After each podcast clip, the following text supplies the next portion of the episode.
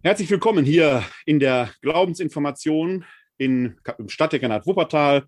Ich freue mich, dass Sie sich hier live zugeschaltet haben im Webinar selbst oder vielleicht schauen Sie auch bei Facebook zu. Wir haben heute ein nicht ganz so einfaches Thema, denn es geht um die Dreifaltigkeit. Es ist ein Thema, das uns Christen von den anderen drei großen abrahamitischen Religionen unterscheidet. Da werden wir gleich darauf zu sprechen kommen. Und es ist natürlich ein Thema, das uns auch als Christen herausfordert, weil es so ein bisschen die Vorstellungswelt eigentlich überfordert. Aber es ist essentiell für unseren christlichen Glauben. Und mit diesem Thema wollen wir uns heute beschäftigen. Der dreifaltige Gott und die Welt, eine Verhältnisbestimmung. Es setzt ein wenig das Thema des letzten, der letzten Glaubensinformation von vor zwei Wochen fort. Da haben wir uns ja um den Heiligen Geist gekümmert, der Herr der Zeit ist und der Herr des Raumes. Und das führen wir jetzt aus. Es hat auch einen Grund, dass wir dieses Thema heute behandeln, denn am kommenden Sonntag, wir schreiben ja den 26. Mai, am kommenden Sonntag im Jahr 2021 ist der Dreifaltigkeitssonntag. Das ist immer der Sonntag nach dem Pfingstfest. Der wird der heiligen Dreifaltigkeit gewidmet. Und da passt es ganz gut, wenn wir uns heute dieses Themas annehmen. Ich hatte bei der letzten Glaubensinformation irrtümlich für heute das Thema abgekündigt, Sakramente im Leben der Kirche 3, die Ehe und die Weihe. Das ist ein Thema, das kommt dann in zwei Wochen. Dann werden wir dieses Thema aufgreifen. Da habe ich irgendwie im Kalender einen Fehler gemacht, habe ich mich, bin ich leider verrutscht. Ich bitte das zu entschuldigen. Heute geht es, wie gesagt, auch aufgrund des äh, terminlichen Bezugs zum kommenden Sonntag, zum Fest der Dreifaltigkeit, um die Dreifaltigkeit Gottes. Ein kurzes Wort zur Glaubensinformation selbst. Die Glaubensinformation ist eine Reihe, die findet zweiwöchentlich statt. Eigentlich in Nicht-Pandemie-Zeiten im katholischen Stadthaus als Präsenzveranstaltung. Das geht natürlich jetzt nicht. Der Raum, in dem wir uns da treffen, da könnten sich im Moment maximal drei Personen treffen. Der ist sonst gefüllt. 12, 15, 20, 25 Leute sind wir da. Deswegen sind wir froh, dass wir die Möglichkeiten der Digitalität haben, um auf diese Weise miteinander die Themen erschließen zu können. Und wir setzen das sofort. Es gibt eine ganze Reihe von Rückmeldungen, die das auch begrüßen, denn hier können dann Leute zuschauen, die sonst nicht die Möglichkeit hätten, ins katholische Stadthaus zu kommen. Wir werden sicherlich auch dann, wenn Präsenzveranstaltungen wieder möglich sein werden, äh, versuchen, das in einer hybriden Weise durchzuführen, sodass wir dieses digitale Format auf jeden Fall beibehalten können. Man muss sich nicht anmelden, man muss sich nicht abmelden. Man kann einfach kommen. Jeder Abend steht für sich. Insgesamt ergibt es einen Glaubenskurs, der immer so von Sommerferien bis zu den Sommerferien geht. Wir hangeln uns grob am Niceno-Konstantinopolitanischen Glaubensbekenntnis, dem sogenannten großen Glaubensbekenntnis, entlang. Einige Themen wiederholen sich jedes Jahr, manche Themen sind neu. Deshalb besteht für Sie auch immer wieder die Möglichkeit, Themenwünsche loszuwerden. Das ist für die nächste Saison. Da ist das Programm jetzt schon fertig, auch der Fall gewesen. Da habe ich einige Themenanregungen, die aus Ihren Reihen kamen, sehr gerne aufgenommen. In der Regel wechseln wir zwischen biblisch orientierten Abenden und systematisch-theologischen Abenden. Heute ist ein Abend, der eher systematisch-theologisch orientiert ist. Es geht nicht immer so ganz glatt auf, aber Sie merken schon, es gibt auch einen Schwerpunkt immer wieder auf der Heiligen Schrift und dann auf der systematischen Theologie. Heute, wie gesagt, geht es um die Dreifaltigkeit. Wenn Sie live bei Facebook zuschauen, sind Sie herzlich willkommen, äh, hier eben zuzuschauen. Wenn Sie live mitdiskutieren oder live mitfragen möchten, dann können Sie sich gerne noch live dazuschalten, wenn Sie am 26. Mai um 19 Uhr live dabei sind. Dann klicken Sie sich doch bitte unter www.kck42.de-webinar äh, live hier in das Webinar hinein. Dann können Sie eben über die Handhebefunktion auch Fragen stellen und miteinander ins Gespräch kommen. Wie gesagt, das ist während des Vortrags möglich, aber natürlich haben wir auch am Ende des Vortrags die Gelegenheit, da noch ins Gespräch zu kommen, sofern Sie das wünschen. Die Videos werden hinterher auch bei YouTube verfügbar sein. Sie können äh, sich auch die Audios als Podcast anhören. Die stelle ich auch zur Verfügung, immer so eine, einige Zeit später. Manchmal noch am selben Abend, je nachdem, wie die Zeit es erlaubt. Äh, jetzt kann es sein, dass ich es heute Abend nicht mehr schaffe. Aber wie gesagt, Sie können gerne in unseren YouTube-Kanal schalten. Cut City Kirche Video heißt der. Da sehen Sie auch die Videos der letzten Glaubensinformationen, noch die Sie sich sehr gerne anschauen können oder Sie schauen unter podcast.pr-werner-kleine.de nach. Da biete ich meine Podcasts an, unter anderem eben auch die Reihe Glaubensinformationen, wo dann die Audiomitschnitte der Abende entsprechend verfügbar sind und die sich auf Ihren Podcast-Catcher äh, laden können und dann im Auto oder sonst wo sich das gerne anhören können. Ja, so lang der Vorrede. Starten wir mal ins Thema. Wie gesagt, wir haben einen ganz konkreten Anlass innerhalb des Kirchenjahres der Sonntag nach dem Pfingstfest. ist immer der heiligen Dreifaltigkeit gewidmet, der Trinität. Mit dem Dreifaltigkeitsdogma oder dem Glauben an die heilige Dreifaltigkeit sprechen wir einen ganz zentralen Punkt an, der für die Vorstellungswelt sicherlich nicht so ganz einfach ist. Wir glauben nämlich an einen Gott in drei Personen. Und da wird das schon schwierig. Die drei Personen sind Vater, Sohn und Heiliger Geist. Und die Schwierigkeit besteht darin, dass wir heute eine, ein bestimmtes Verständnis von Person haben, das auf Individualität beruht. Ein Individuum ist eine Person. Sie und ich, wir sind Personen. Da ist natürlich die Eigenständigkeit sehr stark im Vordergrund, sodass wir mit diesem Personenbegriff heute sehr schnell ein wenig irregehen können, indem wir dann doch drei verschiedene Gottheiten denken können. Das liegt daran, dass der Personenbegriff eine gewisse Bedeutungsverschiebung erfahren hat.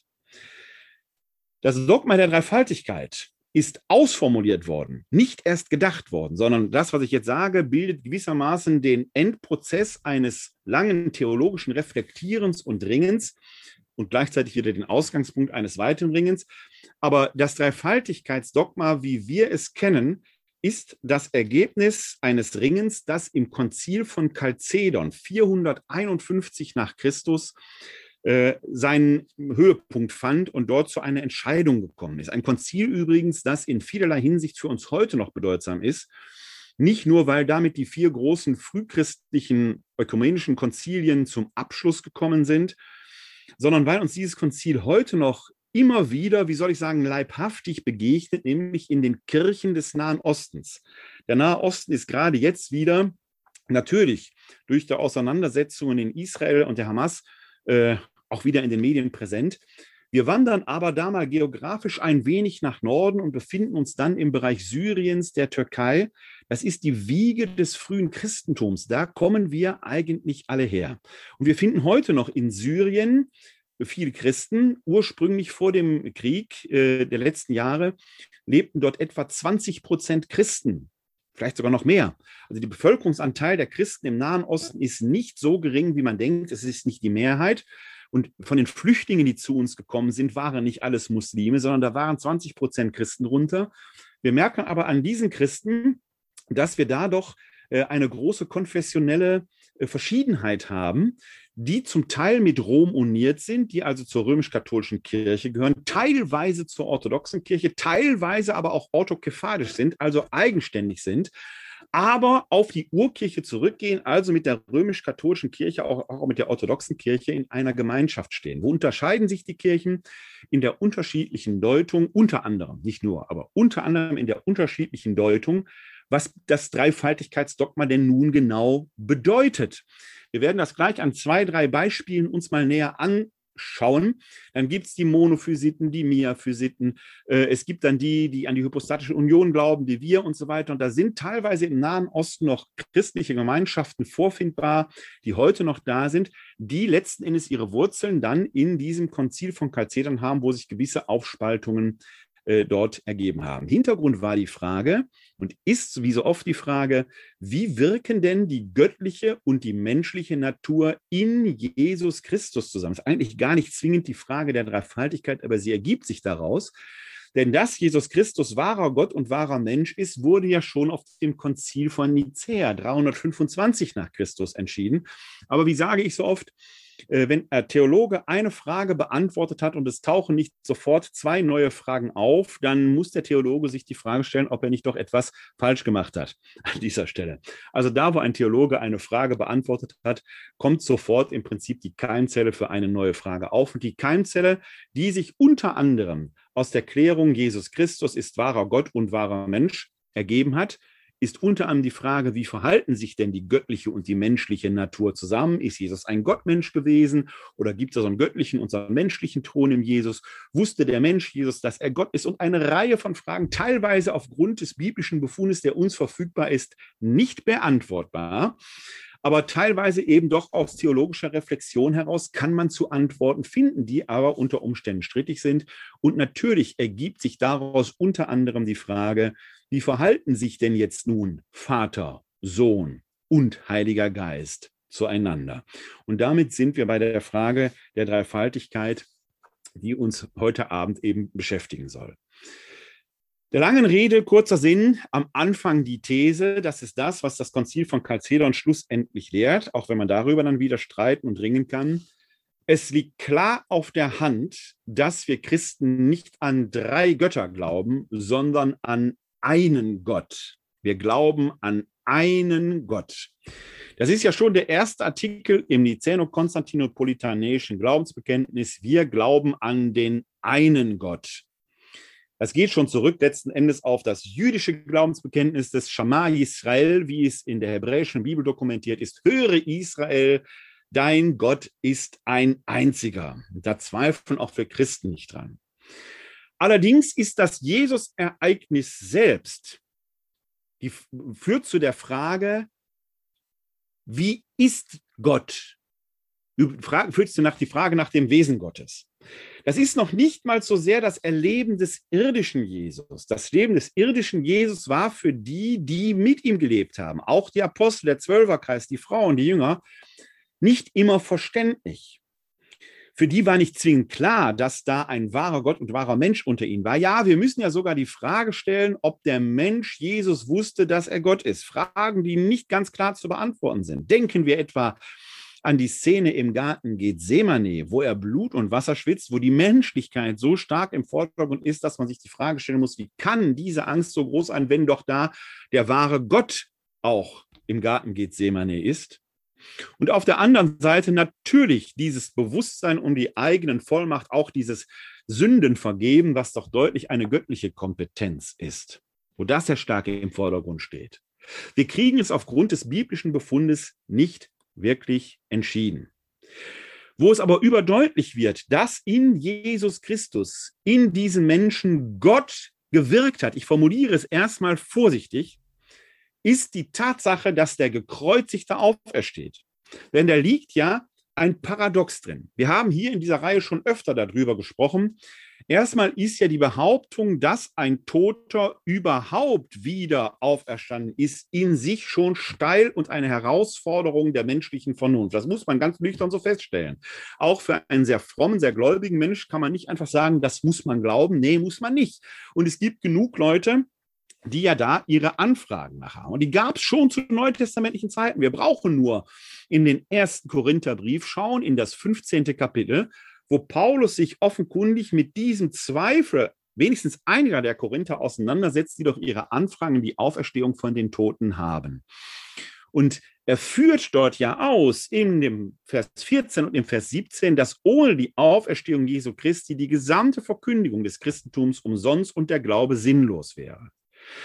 Aber wie beweist man eine Auferstehung oder wie macht man sie zumindest glaubwürdig? Ich nehme es vorweg, Paulus spricht sogar von einem Beweis, denn er führt über 513 Zeugen an, samt und sonders Männer, nicht, weil es damals äh, keine Frauen gegeben hätte, die die Auferstehung hätten bezeugen können. Die gab es ja laut des Zeugnisses der Evangelien. Ist es ja sogar eine Frau gewesen, die Maria von Magdala, die die erste Auferstehungszeugin war. Nein, Paulus hat ein besonderes Anliegen, denn nach damaliger Rechtspraxis galt ein fraglicher Gegenstand als bewiesen, wenn zehn sogenannte gerechte Männer einen Sachverhalt übereinstimmend bestätigten. Deshalb kommen da nur Männer drin vor, weil es nach der damaligen Rechtspraxis gibt, geht. Und jetzt erwähnt Paulus sogar über 513 Zeugen, also eine gigantische Größe. Warum? Zweimal erwähnt er den Zwölferkreis. Der Zwölferkreis, also die zwölf Apostel, die für uns Christen heute so in einer sehr hehren Stellung sind, war damals offenkundig nicht über alle Zweifel erhaben. Wir haben ja im Neuen Testament zum Beispiel im Matthäus-Evangelium das, ein Zeugnis für das umlaufende Gerücht, dass die Jünger selbst den Leichnam Jesu entfernt hätten, um zu behaupten, er sei auferstanden. Also damit wären natürlich die zwölf Apostel nicht unbedingt die äh, gerechtesten Zeugen, wenn dem so wäre. Das ist ein Gerücht gewesen, aber Paulus will diesem Gerücht selber begegnen. Deswegen erwähnt er die, weil die natürlich ganz wichtig sind, aber die tragen gar nicht die Hauptbeweislast, äh, gerade weil dieses Gerücht in Umlauf war. Er erwähnt auch sich selbst als Zeugen, denn der Auferstandene ist ja auch ihm erschienen. Aber selbst Zeuge in eigener Angelegenheit zu sein, das erschließt sich sofort, das ist natürlich hinterfragbar. Die Hauptbeweislast in dem paulinischen Zeugen äh, stand, tragen deshalb die über 500 Brüder, denen der Auferstandene zugleich erschienen sein soll.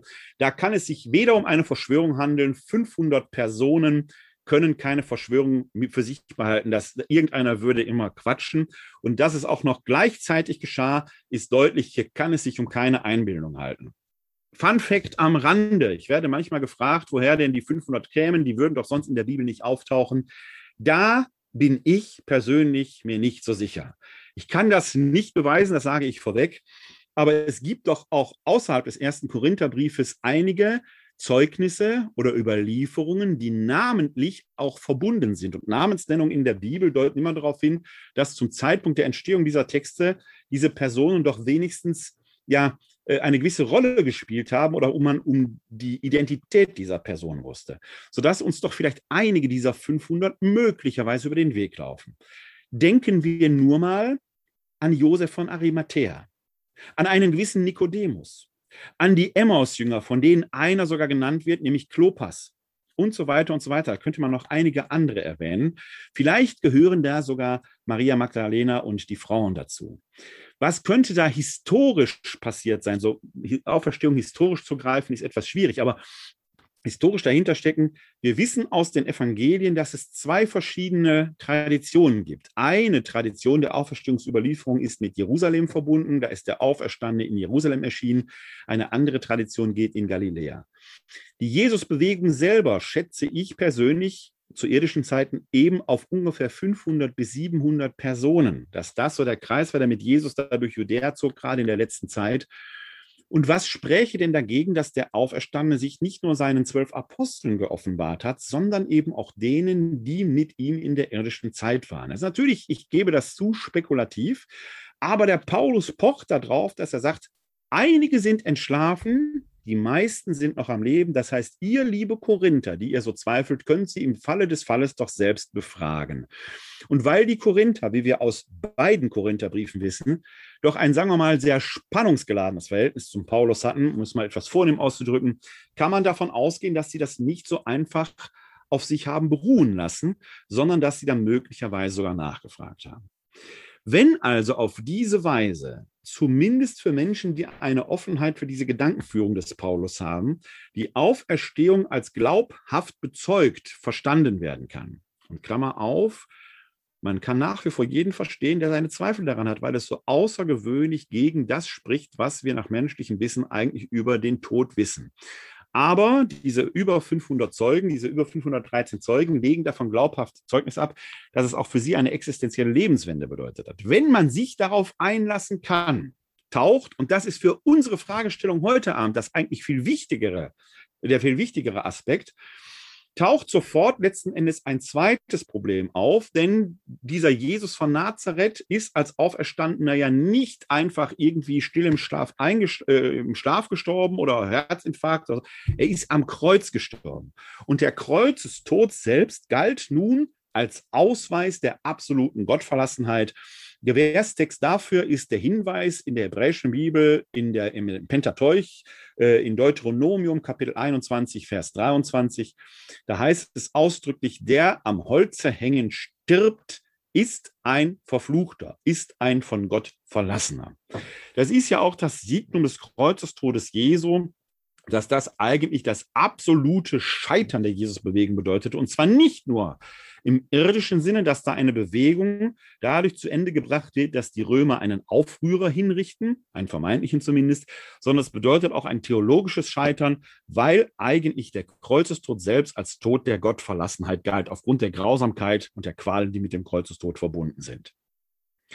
Die Auferstehung selbst aber kann, wenn sie sich denn ereignet hat, nur Gott gewirkt sein. Nur Gott kann aus totem Leben schaffen. So wie er den Adam zum Leben erweckt hat, so kann nur Gott aus totem Leben schaffen. Und jetzt merken Sie schon und deutet sich Ihnen sicherlich schon dieses Paradox an.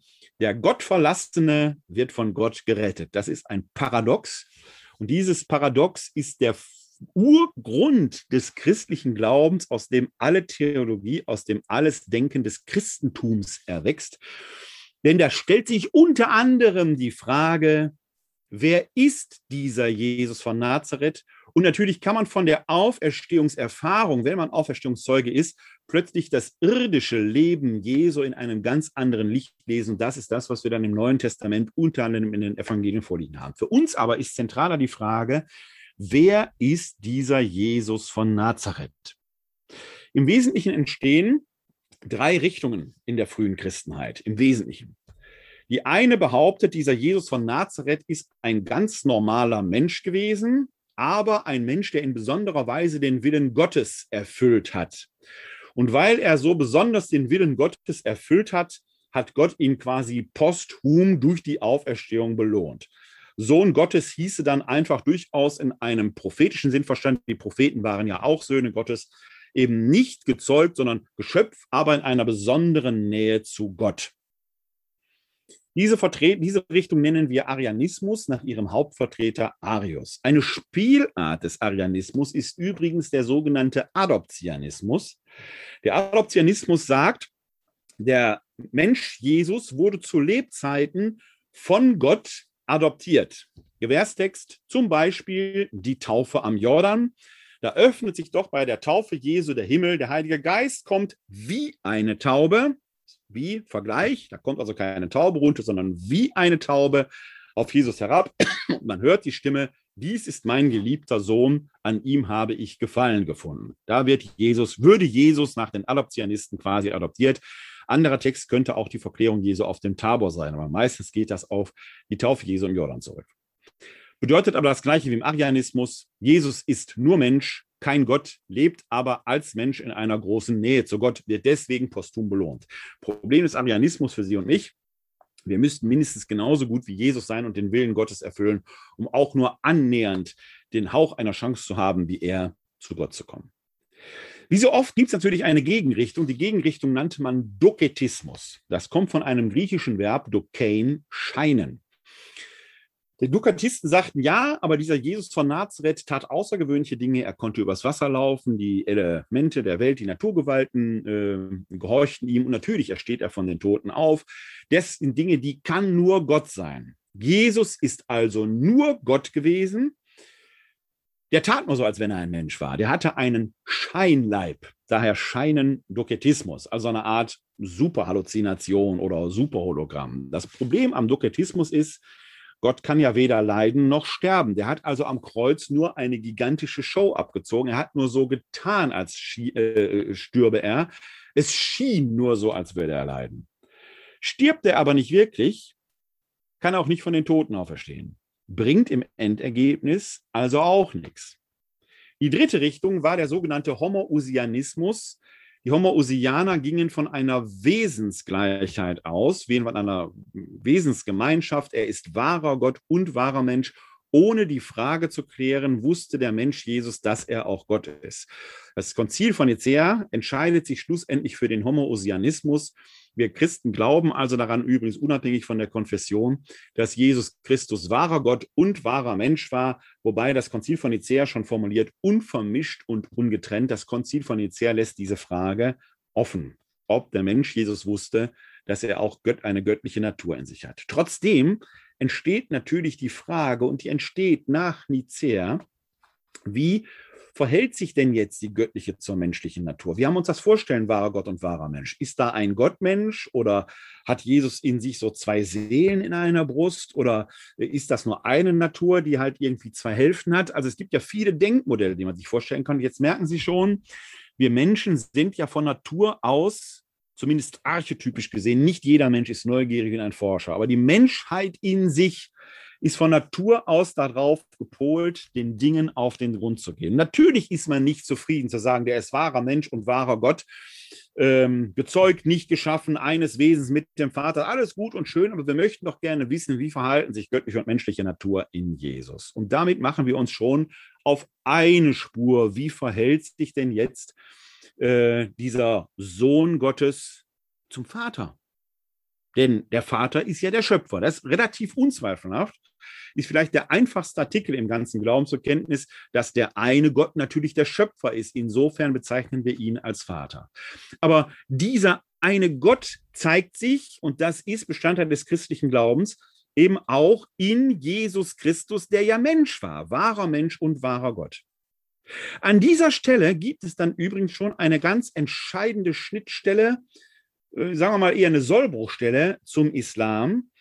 Denn das ist, da gibt es eine Sure, das ist die Sure 4, Vers 171, wo der Prophet Mohammed sehr deutlich eine Weisung Gottes wiedergibt, zumindest die, die er dafür ausgibt, wo Allah ihm offenbart, ich bin ein Gott, der keine Kinder zeugt. Gott kann keinen Sohn haben. Du sollst ihn nicht Sohn nennen. Ist ein Paradigma innerhalb des Islam, eine der vielen Sollbruchstellen, der vielen Differenzen, die wir Christen zum Islam haben. Wir sind verbunden in dem Glauben an den einen Gott. Wir sind verbunden darin, dass dieser Gott als Gott Abrahams bezeugt wird aber in Jesus Christus scheiden sich dann die Geister. Für uns Christen ist er der wahre Mensch und wahrer Gott, Sohn Gottes im Sinne von gezeugt, nicht geschaffen. Und genau das ist er für Muslime eben nicht. Muslime sehen in ihm dann nur einen Propheten. Da ist also eine ganz entscheidende Stelle, wo es dann auch um die Fragen der eigenen spirituellen, der eigenen Glaubensidentität geht. Das ist die Suche 4. 171 und die ist insofern in diesen Tagen deshalb besonders bemerksam, weil sie im Felsendom auf dem Tempelberg oben ganz groß in arabischen Buchstaben äh, eingeprägt ist in goldenen Lettern. Was natürlich in Jerusalem, der Felsendom ist ja schon etwas älteren Datums, Jerusalem früher auch mit einer starken christlichen Bevölkerung eine sehr, ein sehr deutlicher Identitätsmarker gegenüber den Christen war, der quasi Abwehr war. Da steht also nicht zufälligerweise im Felsendom, sondern damit wurde quasi sehr deutlich ja die Grenze auch zum Christentum gezogen. Jesus Christus, Prophet, ja, große Ehre, großer Respekt, ja, aber nicht Sohn Gottes. Für uns Christen ist das das Nonplusultra. Jesus ist Sohn Gottes, weil er am Kreuz gestorben und auferstanden ist. Klammer auf, im Islam ist man da übrigens so weit konsequent, dass Jesus eben auch nicht am Kreuz stirbt. Der sollte zwar gekreuzigt werden, aber dann gibt es eine sehr rätselhafte Stelle im Koran, wo deutlich gemacht wird, da starb quasi ein Doppelgänger am Kreuz. Ergo stellt er auch nicht vom Kreuzestod auf. Damit wird dieses Urparadigma des Christentums quasi historisch aufgelöst, so nach dem Motto, dass alles gar nicht in diesem Sinne passiert. Historische Anlasspunkte für eine Verwechslung dürften äußerst unwahrscheinlich sein. Die Römer werden da sicherlich sehr darauf aufgepasst haben, dass da nicht irgendeiner dazwischen geschummelt wird und Jesus sich einfach von dannen schleichen kann. Zumal auch der Koran die Frage dann offen ist, wo dieser Jesus sich eigentlich hingemacht haben soll. Ähm, der verschwindet da quasi von der Bildfläche. Für uns Christen ist also klar, Kreuzestod und Auferstehung sind die, äh, diese entscheidenden Marker. Daraus herfolgt Konzil von Nicea, der Glaube, die Aussage, wahrer Mensch, wahrer Gott. Und damit die Frage, wie verhalten sich Gottheit und Menschheit zueinander? Eine Frage, die wir anhand zum Beispiel des Korans äh, sehen können. Und der Koran ist an dieser Stelle doketistisch, weil Jesus eben gar nicht wirklich stirbt am Kreuz. Da wird quasi eine doketistische Linie aus dem Christentum, führt da in den Islam hinein, in diese Auseinandersetzung. Wir können aber daran sehen, die Auseinandersetzungen sind noch weit bis ins sechste, siebte Jahrhundert virulent, obwohl Nicäa und Chalcedon da Entscheidungen getroffen haben. Das ist eben so, dass Konzilien Entscheidungen treffen, aber die getroffenen Entscheidungen, die ja mit guten Gründen und Konsensverfahren beschlossen werden müssen, nicht immer damit automatisch auch schon vollständig akzeptiert werden. Nein, der Streit geht weiter. Heutige Zeit, wir sind etwas mehr als 50 Jahre nach dem Zweiten Vatikanischen Konzil. Der große Aufbruch der 70er Jahre ist ein bisschen verebbt, aber wir lernen jetzt im Prinzip erst wieder auf dieses Konzil zu schauen und streiten. Wir erleben es heute genau in derselben Zeit, ob es um die Rolle der Frau, das Verhältnis von Klerikern und Laien und so weiter und so weiter angeht. Drängende Fragen, die das Konzil von, das Zweite Vatikanische Konzil eigentlich beantwortet hat oder zumindest Antworten gegeben hat und wir ringen weiter darum. Also so gesehen könnte man sagen, alles normal. Das ist die eine Linie, die in die Formulierung des Dreifaltigkeitsdogmas führt. Eine zweite Linie, die da hineinführt, ist die Rolle des Heiligen Geistes.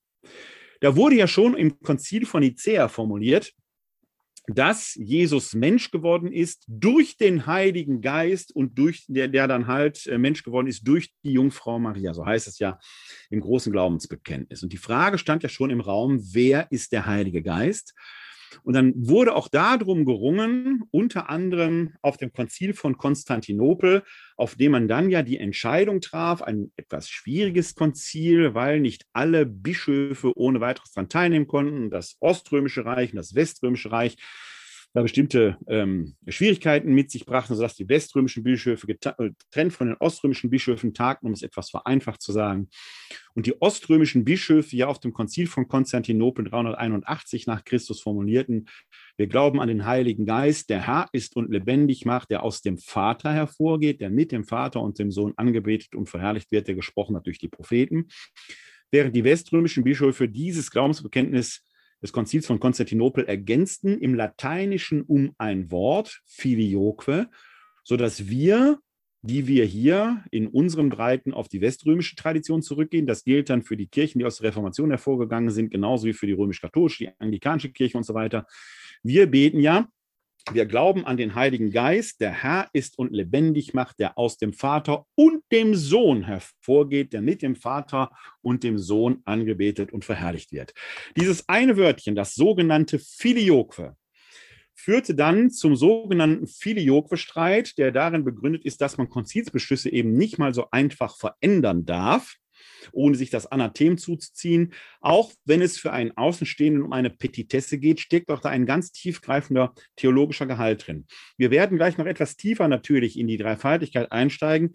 Ich möchte Ihnen aber jetzt schon eine kleine Skizze zeigen, um den Unterschied zwischen der orthodoxen Sicht auf die Dreifaltigkeit, denn das öströmische Bekenntnis ohne Filioque hat sich im ostkirchlichen äh, Be äh, Bekenntnis niedergeschlagen, in der Orthodoxie während wir Weströmer dem weströmischen Bekenntnis mit Filioque verfolgen. Das kann man grafisch ganz schön deutlich machen, welche Auswirkungen das auch für den Dreifaltigkeitsglauben hat. Das möchte ich gleich anzeigen. Eine, ein kleiner Hinweis letzten Endes nur an dieser Stelle schon. Der Filioque-Streit war nicht allein, aber doch mitursächlich für die Spaltungen zwischen der orthodoxen Kirche und der lateinischen Tradition im Jahr 1054. Und er steht heute noch nicht alleine, aber doch mit zwischen diesen beiden Kirchen, sodass man, wenn man zu einer Einheit von orthodoxer Kirche oder den orthodoxen Kirchen mit den Kirchen, die aus der westlateinischen Tradition hervorgegangen sind, kommen möchte, man auch über das Filioque sprechen möchte. Ich erwähne hier immer dieses äh, kleine Scharmützel, das ich mir mit dem griechisch-orthodoxen Priester hier aus Wuppertal liefer. Ähm, der, wenn wir uns sehen, wir verstehen uns eigentlich sehr gut, mich schon mal als Heretiker begrüßt und äh, ich ihn dann frage, warum sprichst du überhaupt mit mir? Und dann sagt er, weil ich auch meine Feinde lieben soll. Und dann trinken wir einen Kaffee zusammen. Und Hintergrund ist eben immer das Filioque, das da zwischen uns steht. Äh, wobei die letzten beiden Päpste, Papst Benedikt XVI. und Papst Franziskus, eben gesagt haben, wenn es der Einheit dient, wären sie bereit, auf das Filioque verzichten, weil es theologisch tatsächlich nicht so substanziell ist.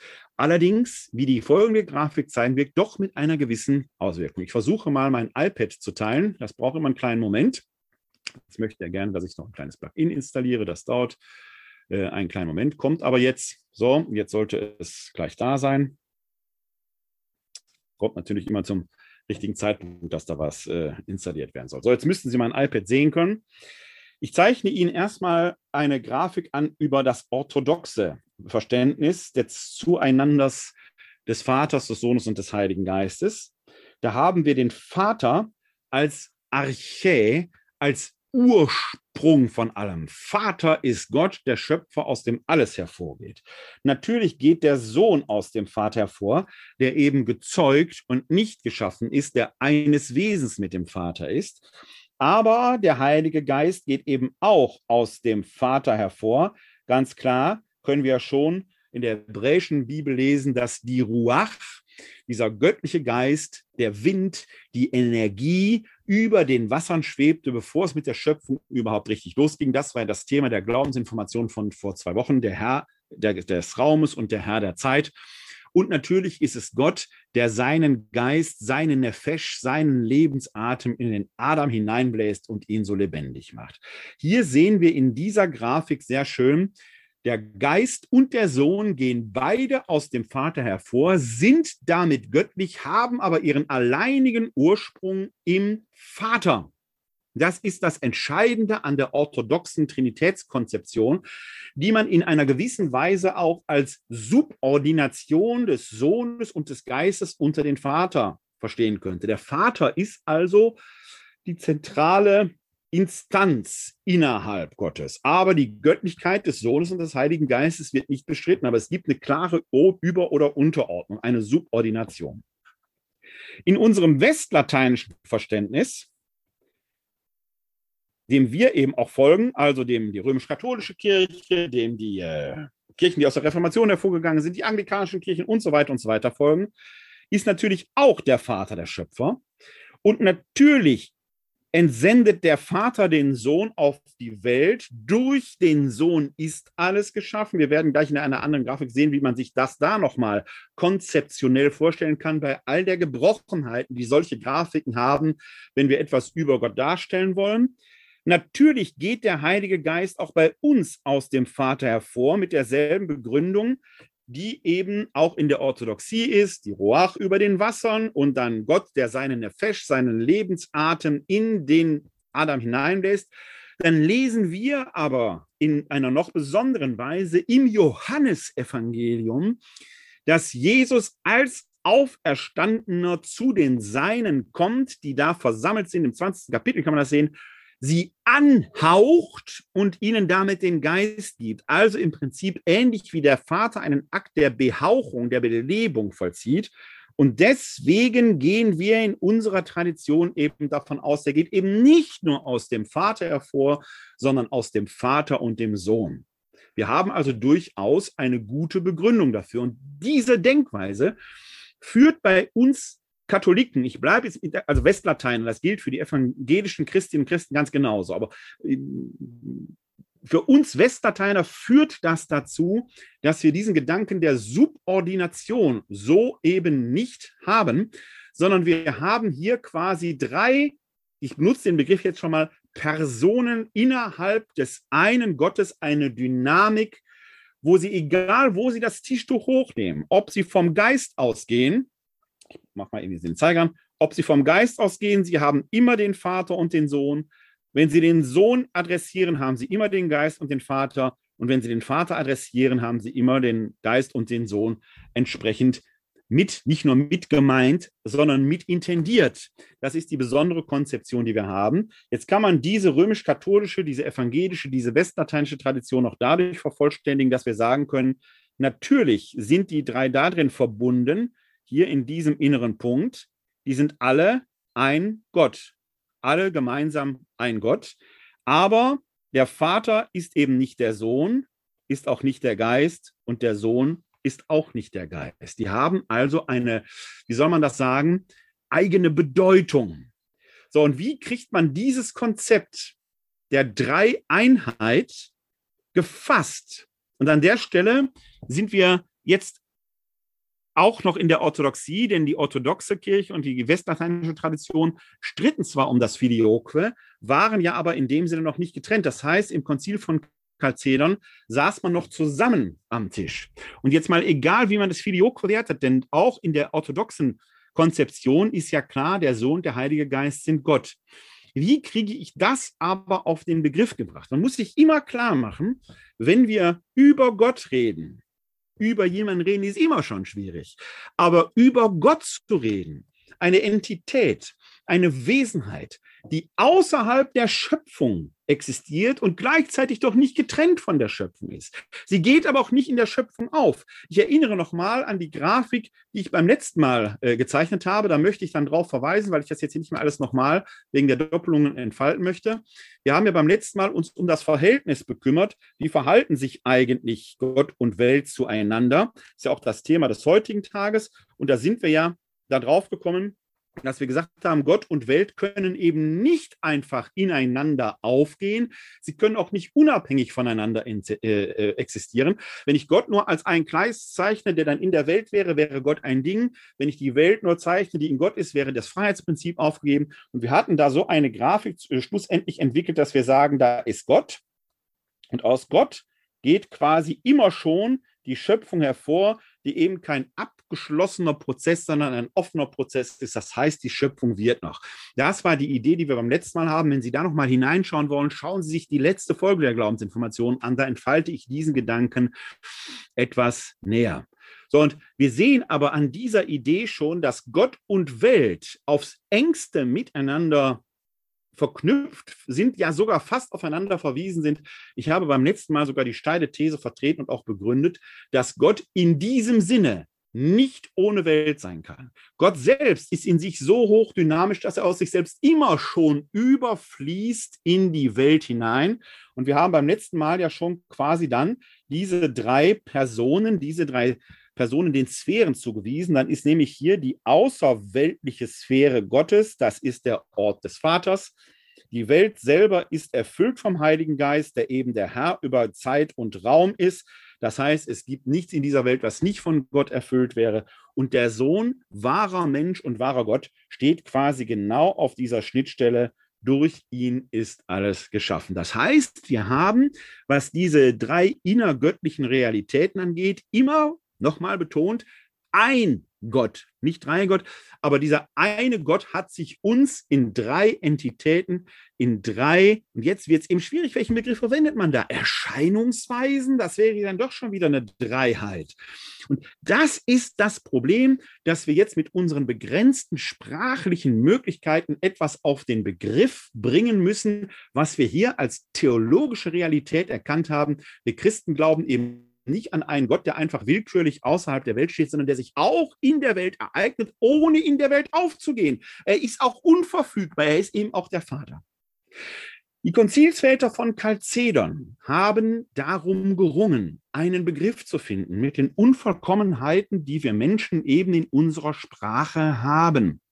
Und wir lösen diese Unvollkommenheiten, ja, wir können sie nicht auflösen, aber wir versuchen eine Lösung darin zu finden, indem wir Begriffe aus unserer menschlichen Alltagssprache, man nennt es analog verwenden. Sprich, wir formulieren Metaphern und Gleichnisse. Bei einer Metapher ist klar, dass eine Sache bildlich oder symbolisch gemeint ist. Also wenn ich zum Beispiel zu einem geliebten Menschen sage, du bist mein Augenstern, dann ist natürlich jedem klar, es ist nicht ein Himmelskörper, der über einem schwebt, aber es ist doch deutlich, da ist eine Person, die strahlen, die Licht in mein Leben bringt, die mich erfreut und die den Glanz eines Sternes hat ohne dass diese Person de facto ein Stern wäre. Das ist der Gebrauch von Metaphern und die analoge Sprechweise. Also man benutzt Begriffe in einem verweisenden Charakter. Und das ist eine hervorragende Möglichkeit eben auch von und über, ja vielleicht sogar mit Gott zu sprechen, dass wir sagen, wir benutzen die unvollkommene Gebrochenheit menschlicher Sprache, indem wir sie transzendieren und übersteigern, wissend, dass die Begriffe immer genauso richtig, wie sie falsch sind, aber in ihrer Verwiesenheit, in ihrer Bildhaftigkeit dann doch genau dieses Deutungsspektrum eröffnen, das wir brauchen. Wichtig dafür ist aber, wir müssen den Code verstehen. Wenn jemand nicht weiß, was ein Stern ist, wenn jemand nur glaubt, da oben würden irgendwelche Himmelswagen über irgendwelche Sphären fahren, dann wird er den Vergleich nicht verstehen. Da muss man etwas anderes gebrauchen. Wir müssen also, um die Sprechweise zu verstehen, die uns heute noch beschäftigt, und ich habe eingangs dieser Glaubensinformation ja schon den Begriff Person gebraucht, der eben auf das Konzil von Chalcedon zurückgeht, in diese Zeit zurückreisen, um zu verstehen, was ist damit Person überhaupt gemeint. Denn heute habe ich, Sie hoffentlich auch, einen Personalausweis. Dann geht es um meine individuelle Identität. Und mit einem solchen Verständnis wird natürlich die Rede von ein Gott in drei Personen wenigstens missverständlich. Ist es aber auch die Weise, wie der Personenbegriff vor gut 1600 Jahren gebraucht wurde? Nee, ist er natürlich nicht. Denn die Persona damals war etwas, das jeder Grieche, jeder Römer, jeder Bewohner der antiken Welt aus dem Theater kannte. Der Begriff Persona macht uns das schon deutlich. Per heißt durch und sonare ist klingen. Die Persona war die Maske, die die antiken Schauspielerinnen und Schauspieler im Theater trugen.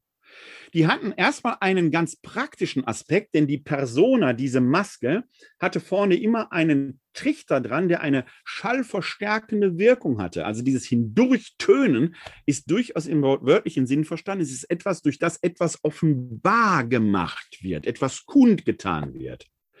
Gleichzeitig hatte ein Schauspieler, eine Schauspielerin damals mehrere Rollen inne. Und welche Rolle gerade dran war, signalisierte der Schauspieler dadurch, dass er jeweils die eigene Persona vor das Gesicht hielt. Also von Figur A und von Figur B eine andere Persona. So konnte ein Schauspieler durchaus mit sich selbst in Dialog treten. Wir haben also mit dem Personenbegriff etwas vor uns, was damals durchaus als Metapher funktionierte, wenn man sagen wollte, wir haben hier eine Identität, nämlich Gott, symbolisch gesprochen der Schauspieler, der durch drei Personen in die Welt hineinspricht, mit einer jeweils eigenen, und ich benutze jetzt mal den etwas missverständlichen Begriff Rolle, mit einer eigenen Bedeutung, mit einer eigenen Funktion, ohne dass Gott in dieser Funktion aufginge. Gott ist natürlich Gott, aber man benutzt diesen Begriff aus der damaligen Theatersprache, um deutlich zu machen, was Trinität eigentlich will. Dann ist nämlich die Persona des Vaters, der Schöpfer, die Persona des Sohnes, der Mittler, der zwischen göttlicher und irdischer Sphäre vermittelt, und die Persona des Heiligen Geistes, die Weise Gottes, die hier in der Welt alles mit seiner Existenz erfüllt, alles lebendig macht. Ein und derselbe Gott, das sage ich vereinfacht in drei Erscheinungsweisen.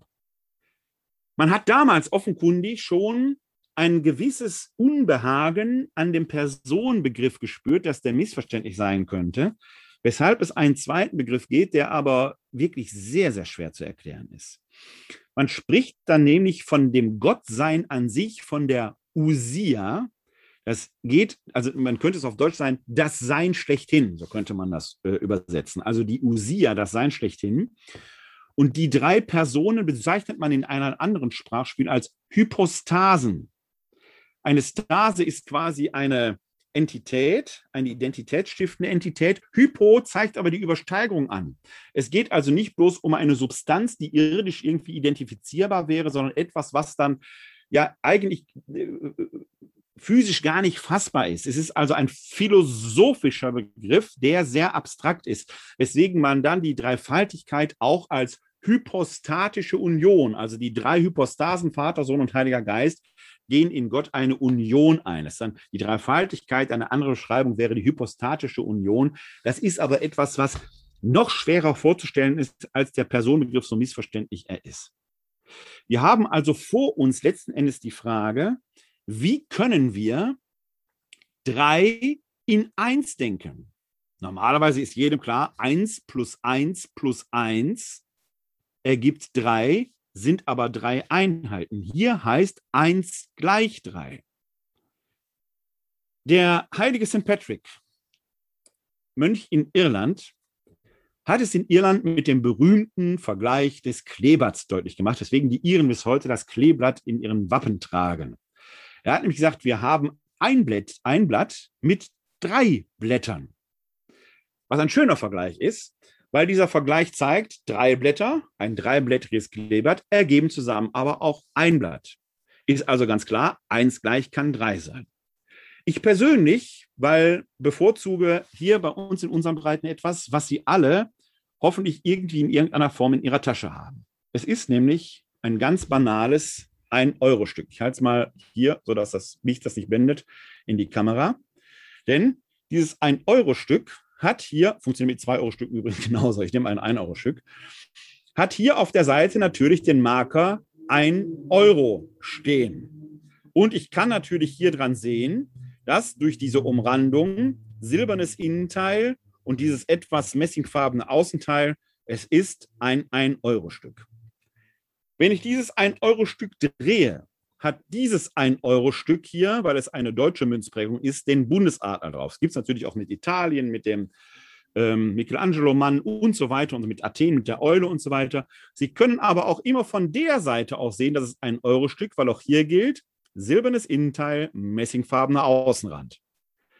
Was viele nicht wahrnehmen, ist aber, der Rand selber identifiziert dieses Teil auch als ein Euro-Stück, denn jedes 1-Euro-Stück hat unabhängig von seiner Herkunft immer diese identische Riffelung von einer abwechselnden, sehr glatten Stelle und dann wieder einer griffelten Stelle, wieder glatt, wieder griffelt, sodass Sie selbst, wenn Sie taktil etwas geübt sind, am Außenrand mit geschlossenen Augen erkennen könnten, hier handelt es sich um ein Euro-Stück.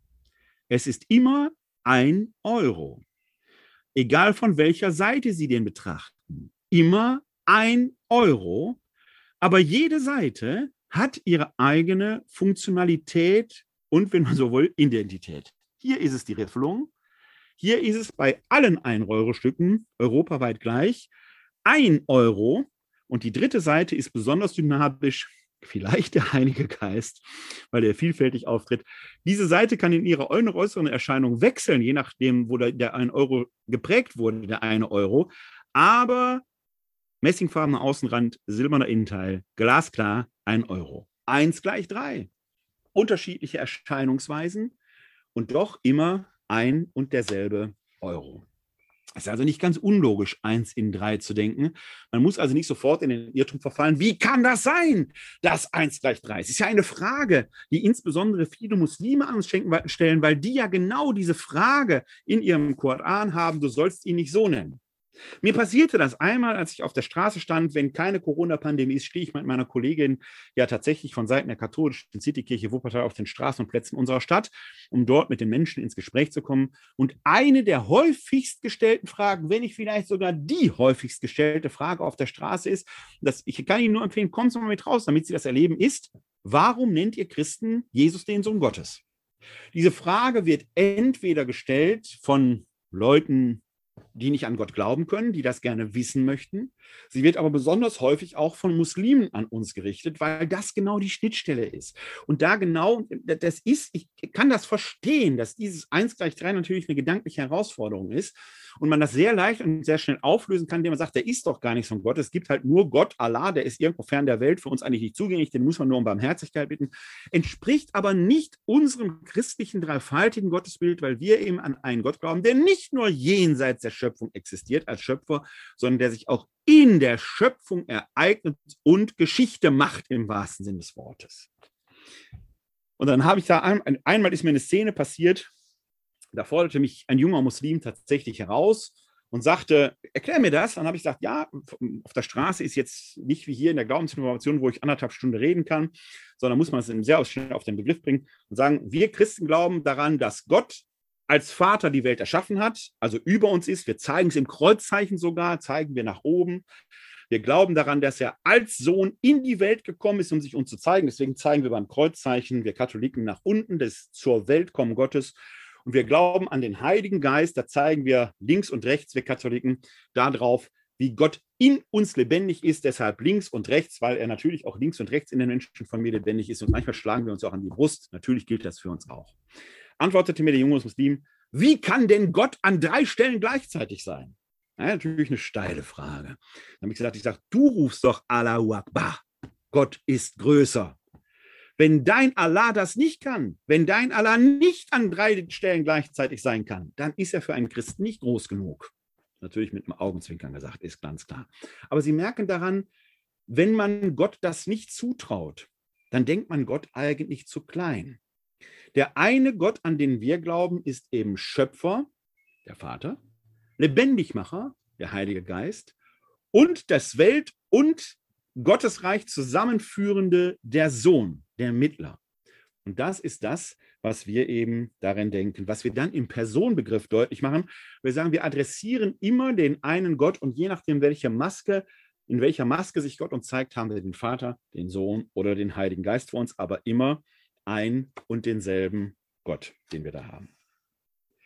Das stellt natürlich, und der Titel des heutigen Abends lautet ja eben auch eine Verhältnisbestimmung, der dreifaltige Gott und die Welt, eine Verhältnisbestimmung. Wie verhalten sich denn dann Gott und Welt zueinander? Und ein wenig davon haben wir schon beim letzten Mal reflektiert, denn das wirft eine ganze Reihe von Fragen auf. Erstens die Frage nach Zeit und Ewigkeit. Denn Gott ist ja unvergänglich. Während wir hier in der Welt dieses Werden und Vergehen erleben.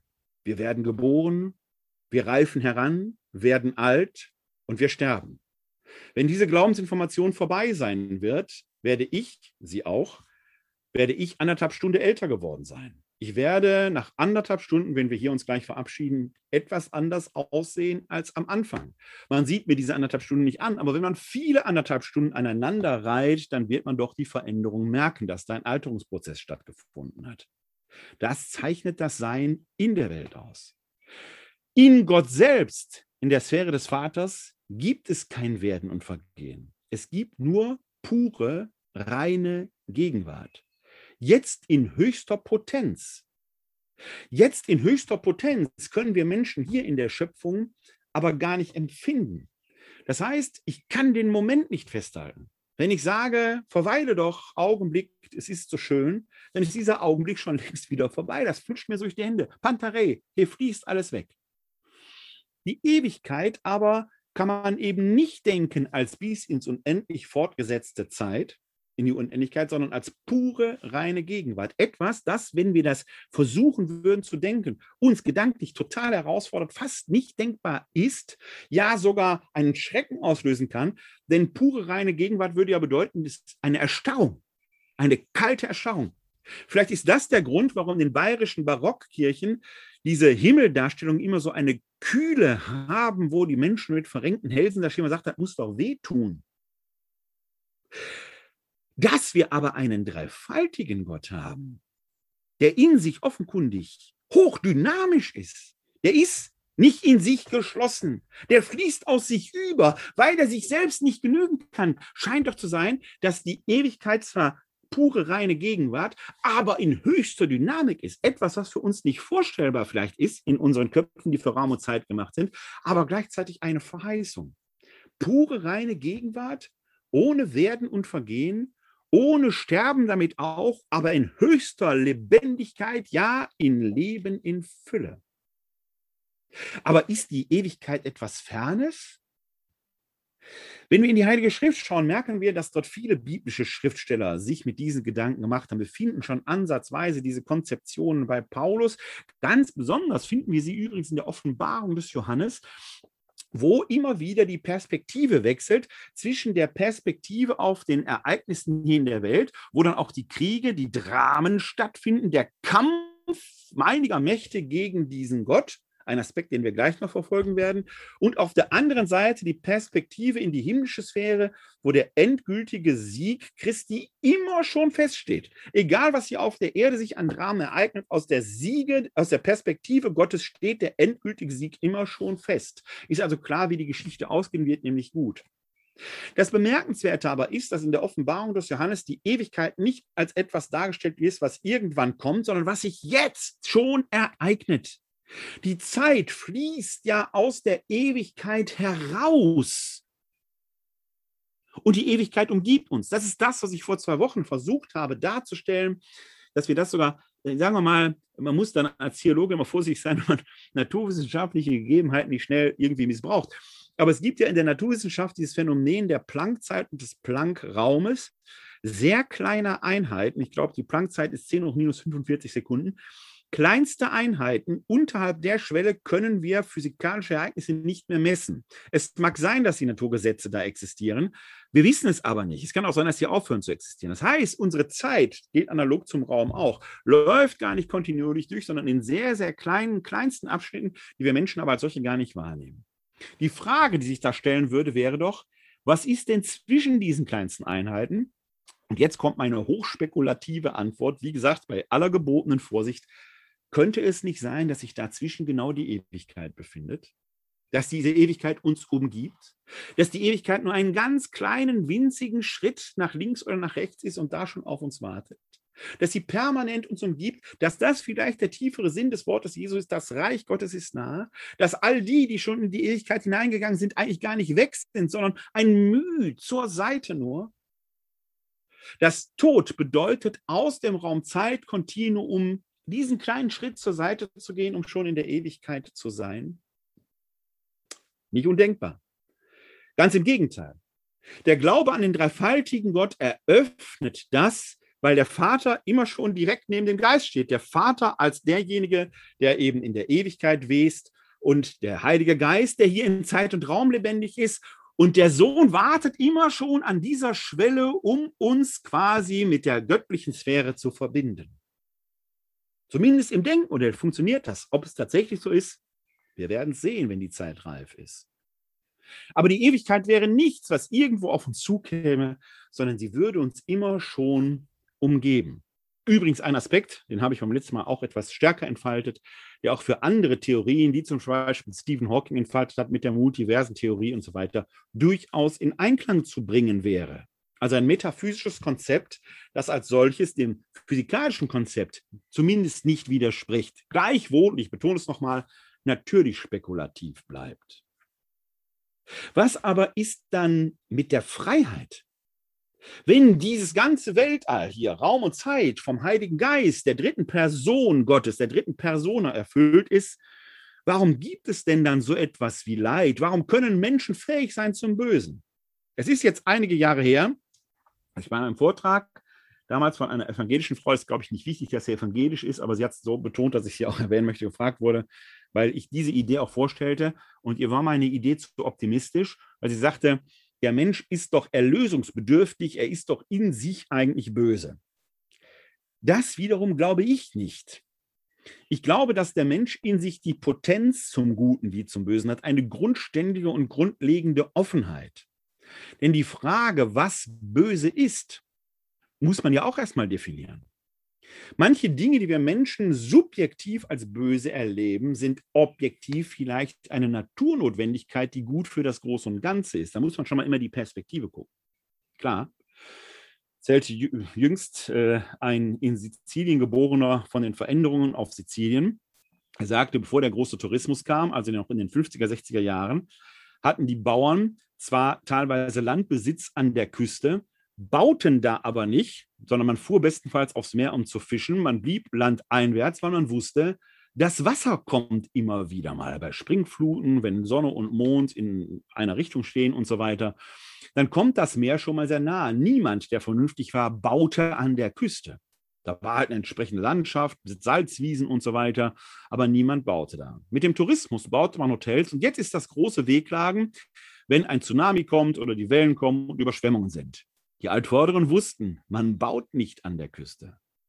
Ist, wenn das Meer kommt, das jetzt etwas Böses? Klar, für den Hotelier, der gerade sein Erdgeschoss wieder renovieren kann, mit Sicherheit. Objektiv gesehen ist aber einfach eine Weisheit der Altvorderen gewesen, man baut nicht an der Küste, weil die Natur nur so ist, wie sie ist.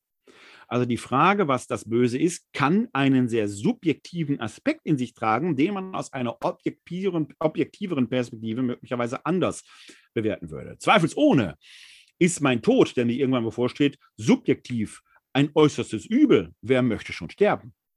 Objektiv gesehen aber ist er eine Naturnotwendigkeit, weil die Erde sonst übervölkert wäre. Es gibt da diesen hervorragend, und ich kann Ihnen nur empfehlen, Film Der Borndelkramer mit Buddy Herbig und Harpe Kerkeling in der Rolle des äh, Versuchers, der genau diese Frage thematisiert. Was ist, wenn der Tod seinen Job nicht mehr macht? Dann gerät das Weltgefüge auseinander. Subjektiv ist der eigene Tod also ein äußerstes Übel. Objektiv ist er notwendig, damit neues Leben heranreifen kann.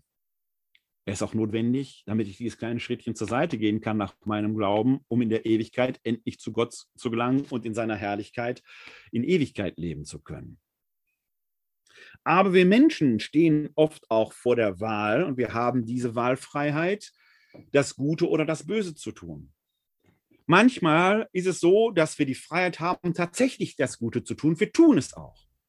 Manchmal spielt unser Leben so, dass die Umstände so sind, dass egal was wir machen, es ist nie richtig gut. Man kann dann vielleicht nur das kleinere Übel wählen, aber wir haben gar keine andere Wahl. Wir müssen irgendwas tun, was immer letzten Endes schwierig bleibt. Manchmal haben wir die Wahl und wir tun das Schlechte, vielleicht sogar, weil es uns Spaß macht.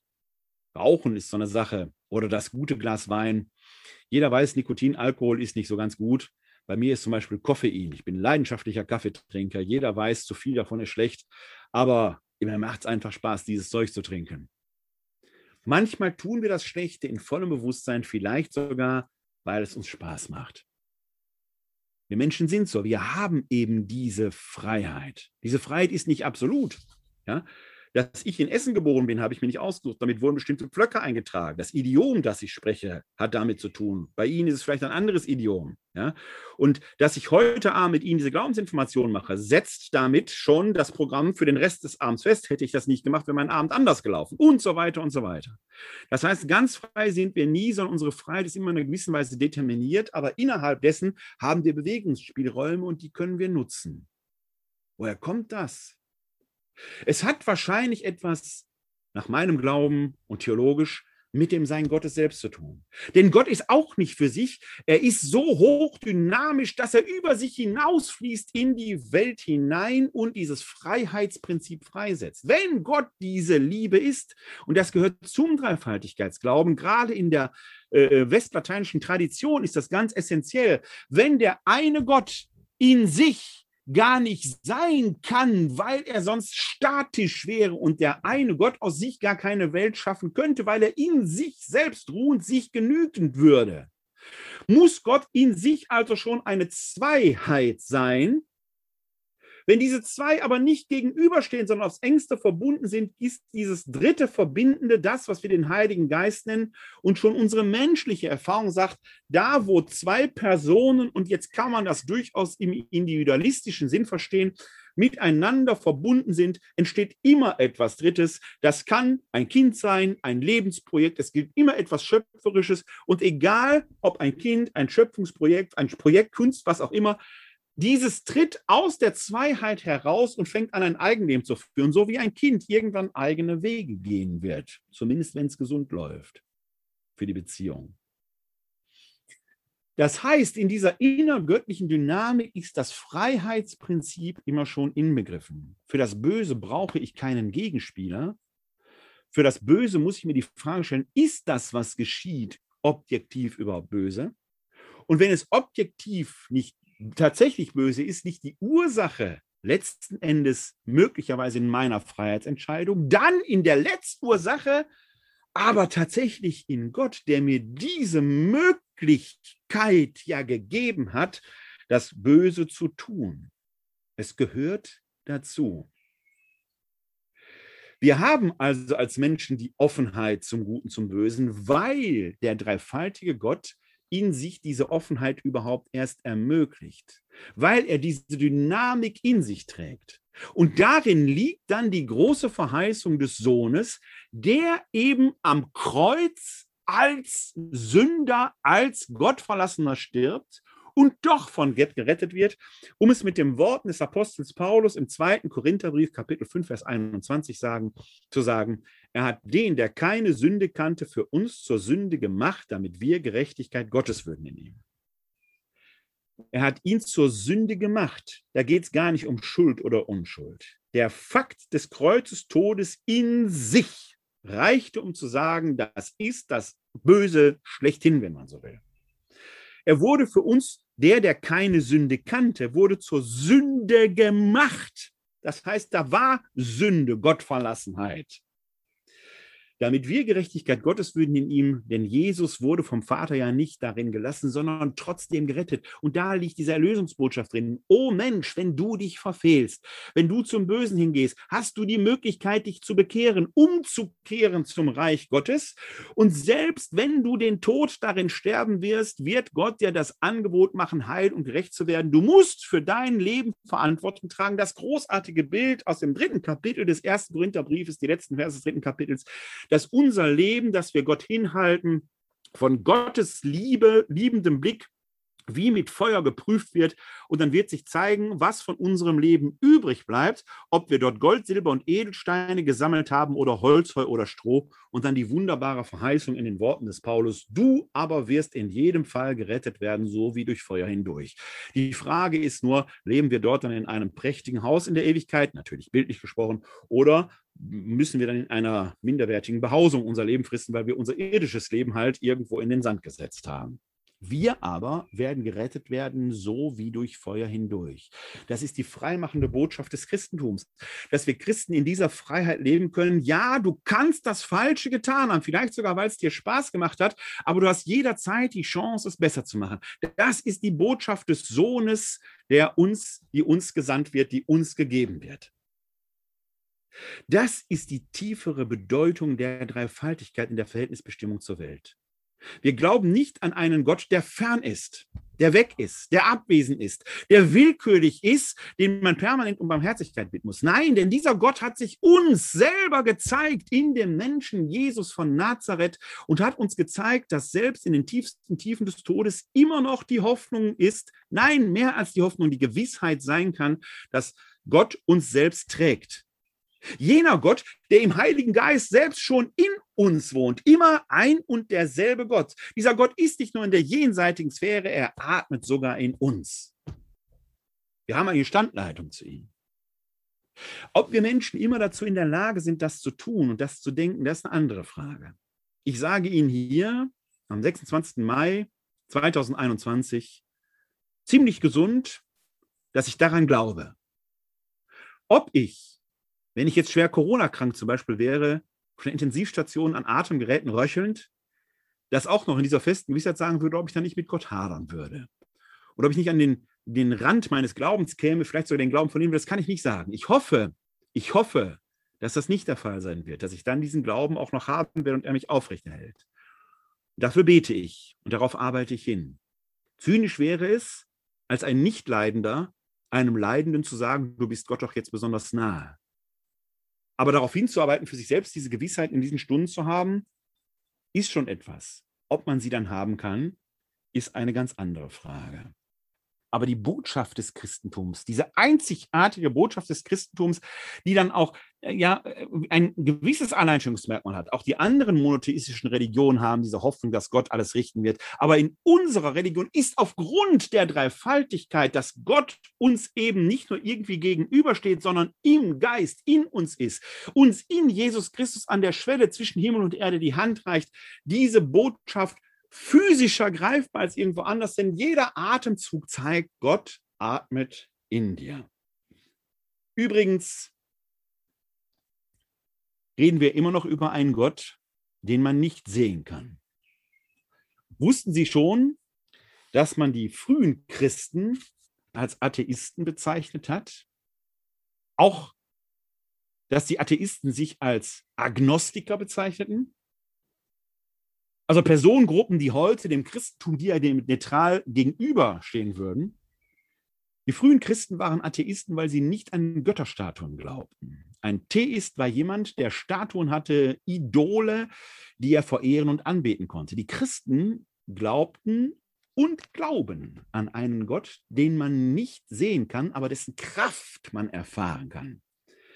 Diese Leute, die keinen sichtbaren Gott hatten, nannte man Atheisten, weil er unsichtbar war und man sich das damals nicht vorstellen konnte. Und Agnostiker waren die frühen Christen, weil sie nicht an eine gnostische Zweiteilung der Welt glaubte. Die Gnosis war damals eine Irrlehre aus christlicher Sicht, war eine Lehre, muss man eigentlich sachlich korrekter formulieren, die darin bestand, dass alles Materielle verderbt ist und nur der Geist frei. Und dann kamen die Christen und sagten, nein, aber das Materielle verdankt sich auch der Schöpfungskraft Gottes. Es hat eine Würde. Gott adelt das Materielle, ja sogar das Fleischliche, den Madensack, wie Luther gesagt hätte, durch seine Anwesenheit, der in uns wohnt, sodass Paulus vom Tempel Gottes sprechen kann. Der Mensch, das atmende Wesen, ist ein Tempel Gottes. Das ist agnostisch. Die Gnostiker sagten ja, das Materielle ist nichts wert, nur das Geistliche. Sie können auch hieran sehen, wie Begriffe sich verwechseln können, ändern können, eine neue Bedeutung annehmen. Und wenn ich heute höre, wie da von Atheisten und Agnostikern gesprochen wird, dann fällt mir immer ein, vor 2000 Jahren wäre ich so bezeichnet worden. Wir sollten also auch hier respektvoller miteinander umgehen, denn wer weiß, vielleicht hält uns ein heutiger Atheist und ein heutiger Gnostiker den Spiegel vor und sagt, mach dich ehrlich mit deinem Glauben. Er fordert mich heraus. zu einer Antwort, die zu finden und zum Beispiel diesen doch recht schwierigen Gedanken eines dreieinen Gottes, ein einziger Gott, der sich in drei Personen zeigt, immer wieder neu zu begründen. In jeder Kasse, wo ich bar bezahle und dieses Geldstück in die Hand nehme, sage ich, ist ein Zeichen für die Dreifaltigkeit. Ein Geldstück in drei Erscheinungsweisen. Und jedes Kreuzzeichen, das ich als Katholik mache, der Vater im Himmel, der Sohn als Mittler, der auf die Erde kam, und der Heilige Geist, der in uns anwesend, ist dann ein kleines Mini-Glaubensbekenntnis. Bis heute gibt es übrigens Unterschiede im Kreuzzeichen. Der Katholik macht oben, unten, links, rechts. Der orthodoxe Christ nimmt drei Finger, auch für die Dreieinheit, macht oben, unten, rechts, links. Und die evangelische Christenheit spricht es nur mit dem Wort. Wir sehen, die Auseinandersetzung geht weiter. Sie ging noch nach Chalcedon weiter. Denn die Frage, wie jetzt Gott und Mensch, diese zwei Naturen in Jesus selbst anwesend sind, über die können wir heute noch trefflich streiten. Denn Jesus selbst ist in die Sphäre des Vaters zurückgekehrt. Er wartet an dieser Schwelle auf uns. Und ob nun zwei Naturen in ihm getrennt voneinander existieren oder ob die miteinander Kontakt hatten oder ob der Mensch nicht ganz Gott, göttlich auch war, ist eine der Fragen, die ich ihm stellen werde. Hier müssen wir es auf den Punkt irgendwie bringen. Wir müssen darum ringen. Aber vielleicht sollten wir lernen, uns, wenn wir Dinge anders zu sehen, nicht einfach vorschnell zu verurteilen. Denn manche Fragen werden sich erst klären, wenn wir dieses kleine Müh nach links treten und Teil der Ewigkeit sein werden. In diesem Sinne segne sie der dreieine Gott, der Vater, der Sohn und der Heilige Geist. Ein Gott in drei Personen. Ja, vielleicht haben Sie dazu aber noch Fragen. Dann lade ich Sie herzlich ein, diese Frage, sofern Sie hier im Webinar live zugeschaltet sind, auch zu formulieren. Sie können da die Handhebefunktion benutzen, dann kann ich Ihnen das Wort erteilen. Das ist offenbar nicht der Fall. Dann wieder mein Spruch. Entweder habe ich es dann doch so gut erklärt, dass keine Fragen übrig sind oder es ist so rätselhaft gewesen, dass sich niemand traut. Wenn Sie Fragen zu diesem Thema haben, können Sie mir gerne eine E-Mail schreiben an info-katholische-citykirche-wuppertal.de. Ich wiederhole nochmal, info katholische-citykirche-wuppertal.de dann versuche ich, äh, diese Frage auch per Mail zu beantworten. Das kann immer ein bisschen dauern, weil in diesen Corona-Zeiten äh, der Mailverkehr da etwas größer geworden ist. Aber ich gebe mir Mühe, alle Mails, die mit solchen Fragen reinkommen, dann doch so zeitnah wie möglich entsprechend zu beantworten. Scheuen sich also nicht mehr, da gerne Ihre Frage zu stellen. Ansonsten freue ich mich, wenn Sie in zwei Wochen wieder dabei sind. Dann wird es der 9. Juni sein. Und dann kommt das schon angekündigte Thema Sakramente im Leben der Kirche 3 die Ehe und die Weihe. Bis dahin, der dreieine Gott möge Sie segnen. Der Vater, der Sohn und der Heilige Geist. Kommen Sie gut durch die Zeit, bleiben oder werden Sie gesund und helfen Sie anderen, gesund zu bleiben oder zu werden. Und in diesen Zeiten habe ich es mir als Kind des Ruhrgebietes mit meiner Identität angewöhnt, Ihnen allen zu wünschen ein herzliches Glück auf.